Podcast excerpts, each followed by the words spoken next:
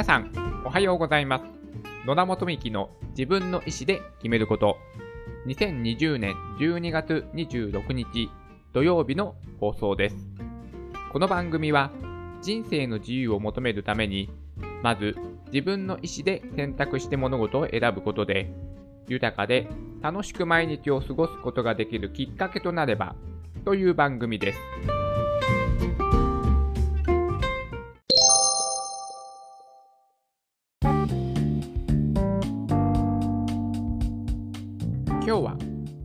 画えんとつ町のプペルいよいよ公開についてお話をしたいと思います。西野さんはですね、私、あの、 Voicy という音声メディアのプラットフォームで毎日聞いているんですけども、まあ最近はですね、この映画煙突町プペルの公開に向けて、毎日ですね、まあ、どのような、まあ、マーケティングの観点から取り組みをしているのかとか、まあ、絵本がですね、映画化されるというのこと自体珍しいことですので、このね、映画をヒットさせるために、どのような、えプロモーションをね、行っていて、その裏側の、そのね、日々の気持ちとか、思いとか、このね、映画公開に向ける、え熱意とか、そういったね、あと声優さんをね、どうしてキャスティングをした理由、ね、選んだ理由とかをですね、まあ、赤裸々にお話をされているのをね、まあ、ほぼね、毎日聞いていましたので、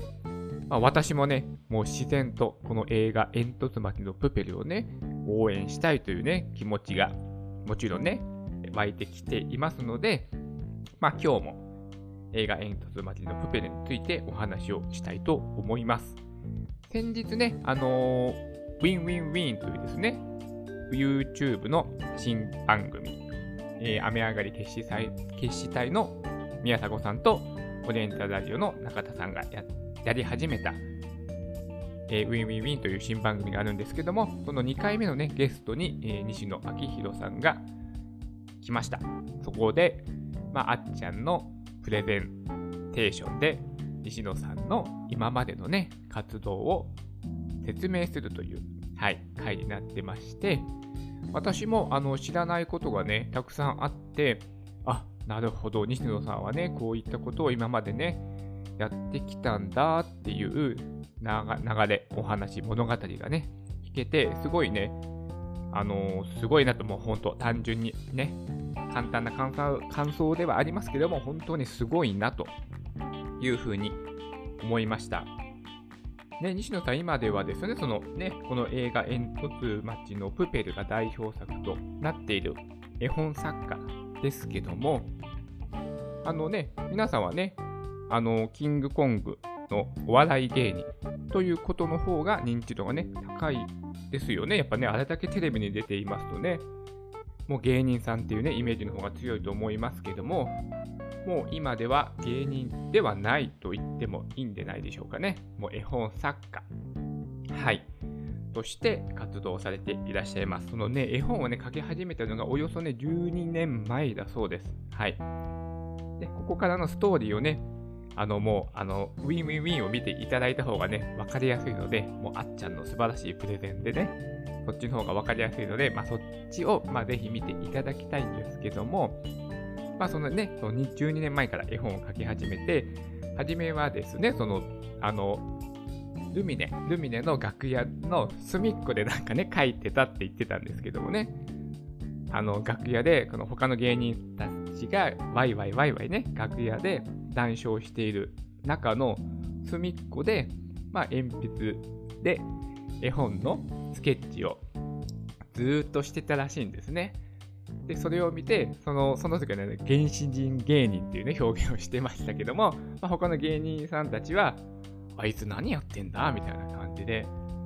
もうちょっと何、心病んじゃったのかなみたいな感じで、まあ思ってたらしいんですね。まあそうですよね。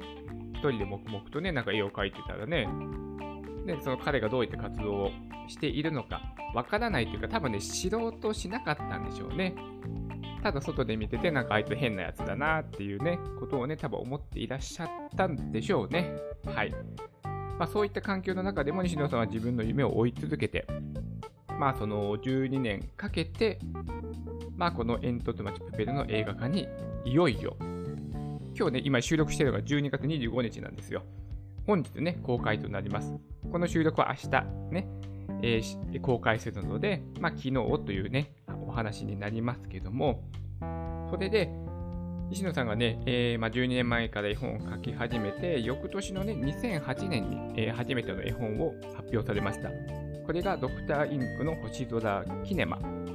という本を2009年に出しまして、で、このね、今、映画に公開される煙突町のプペルは2016年に発売された絵本になります。で、それからまあ、えっ、ー、と、絵本だと4年、今2020年終わりですから、まあ、約5年となるんですかね。いよいよ映画の公開となって、今ね、盛り上がりを、私の、ま、周りというか、私はすごい盛り上がってるんですけども、私はね、あの、毎年、1日元旦に映画をね、見に行くというのが私のね、あの習慣になってるんですよ、毎年の。で、今年は元旦の日にどの映画を見に行こうかなって考えた時に、もちろんこのね、映画煙突町のプペルを選びました。はい。だから、新年明けて1月1日、このね、素敵な物語を見れる。はい。これをね、今ね、とても楽しみにしてます。もうね、新年スタートからね、とてもね、素晴らしい気持ちにね、なれるんじゃないかなっていうことをね、まあ私はね、確信してます。はい。絶対にね、素敵な、え、映画だと思っております。で、西野さんはね、この映画を作る、え、映画の絵本をね、出筆した時から、もうね、映画化をね、考えて書いていたそうです、絵本を。で、この絵本を作る手法もですね、映画の手法を、え、絵本の世界に持ってきて、映画の手法で、つまり分業ですよね。分業にして絵本を描くというですね、ことをやられた絵本なんですけども、まあ、その当時はですね、すごいね、あのバッシングをね、されたようです。そのね、なんか複数の人で絵本を描くなんてね、おかしい。絵本はね、一人の作家が描くものだ、みたいな。そんなものは、なんだろう、自分の作品ではないみたいな感じでですね、すごい批判をされたわけなんですけども、でもね、冷静に考えるとそれは別に映画の世界では当たり前のことなのに、なんで絵本でね、そのやり方をやると批判されるのかとかね、まあそういった思いをね、いろいろね、えっと、語ってくれてました。はい。すごいですよね。まあこういったね、えー、まあ、そのクラウドファンディングもそうですけどね、西野さんが、まあやり始めた先駆者の一人というふうに言われていますけども、いろいろね、えー、まあ12、12年間挑戦をし続けた一つの結果が、まあ、今まさに出ようとしている。はい。ぜひね、皆さん映画館に足を運んでほしいという思いを込めて、今日はね、この映画煙突町のプペルのお話をさせていただいております。すごいですよね。もう明確なね、ゴールがね、あったんですよね。だから映画の映画化に向けて絵本のその、なんて言うんでしょう、そのカットというか、構造、えー、どういった、えー、視点から、ただ単に真正面から絵を描くんではなくて、映画のね、視点みたいにちょっと斜め下から絵を描くとか、物陰から見えてるような視点で絵を描くとか、いろいろ、あの、なんでしょうね、もうそのまま映画のスケッチ画に使えるようなタッチで描かれたんですかね。もう本当に映画公開を初めから意識して絵本の制作に取り組んでいて、ついに現実になって、いよいよね、公開されると。はい。ねえ、いろいろな声優陣も皆さん聞いてますかね？発表されましたけども、少年はね、主人公の少年はね、芦田愛菜さんですよ。すごいですね、芦田愛菜さん。もうね、子役の時から見てますけども、まだマザーがデビュー、デビューだったんですかね？芦田愛菜さんは。ね、ほんと3歳、4歳ぐらいの時から、ね、見てますから、勝手になんかお父さん気分になってますけども、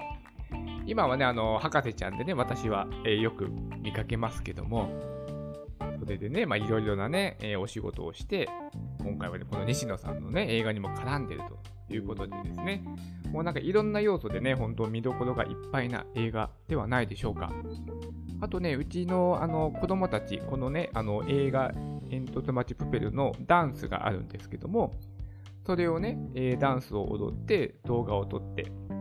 なんかね、したりもしがしました、仕事でも。はい。うちのね、私たち、あ私が、えー、勤めている会社、えー、と、あの発達にね、障害を持った子供たちの支援施設で私働いているんですけども、その子供たちもね、実はこの煙突、えー、映画煙突町のプペルのダンスをね、踊ったんですよ。だからね、私自身はね、今ね、煙突町のプペルで盛り上がっておりますので、このね、あの楽しい気持ちがより多くの皆さんとね、共有できたら素晴らしいなと思って、今日はね、映画煙突町のプペルいよいよ公開というお話をさせていただきました。でこの放送はね、明日になってしまうんですけども、あのね、25日のね、17時25分の回の上映、えー、舞台挨拶をね、あの生中継でされるそうですので、ね、これはちょっと翌日になってしまいますけども、まああのね、皆さん見てくれてることを祈り、祈って、祈るしかないですね。祈っていたいと思います。はい。それでは今日も素敵な一日になりますように。